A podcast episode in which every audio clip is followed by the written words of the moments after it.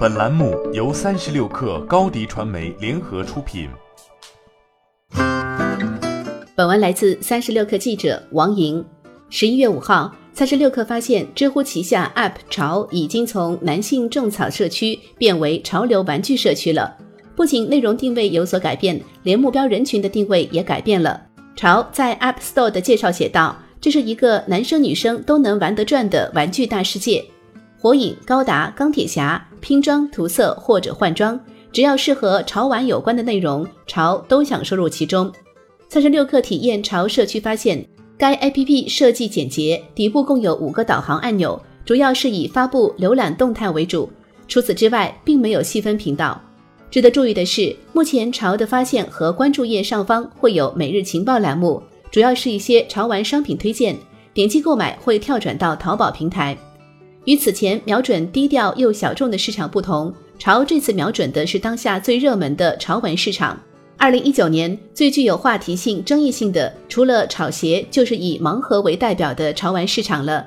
潮也想借此为自己增加点热度。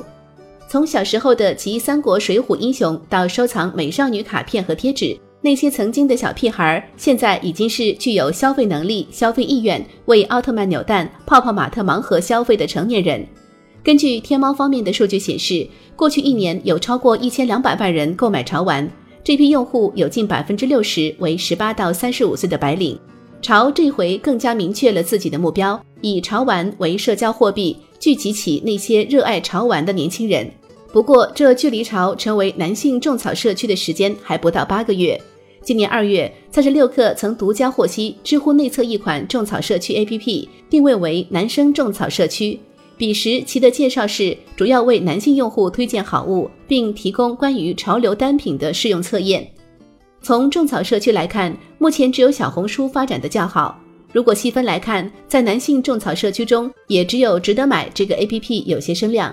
除此之外，几乎没有知名的 APP。潮从一开始就选择了一个竞争较少的小众市场。然而，其他产品没做成功的事情，知乎也未能有所突破。在商业化尝试上，知乎今年的动作不少。除了种草社区外，知乎今年首次推出全站会员服务，严选会员，像 B 站、爱奇艺一样壮大会员体系，上线好物推荐，与京东等电商平台共同促进用户的购买转化，招募 MCN，开通直播，帮助自己和机构找寻和开拓收益的机会。就在上周，知乎还更新了小蓝星推荐榜单，更加明目张胆地进行商业化。做了这么多尝试后，知乎的商业化能激起多大水花还是未知。欢迎添加 baby 三十六克 b a b y 三六 k r 加入克星学院，每周一封独家商业内参，终身加入学习社群，聊风口谈创业，和上万课友一起成长进化。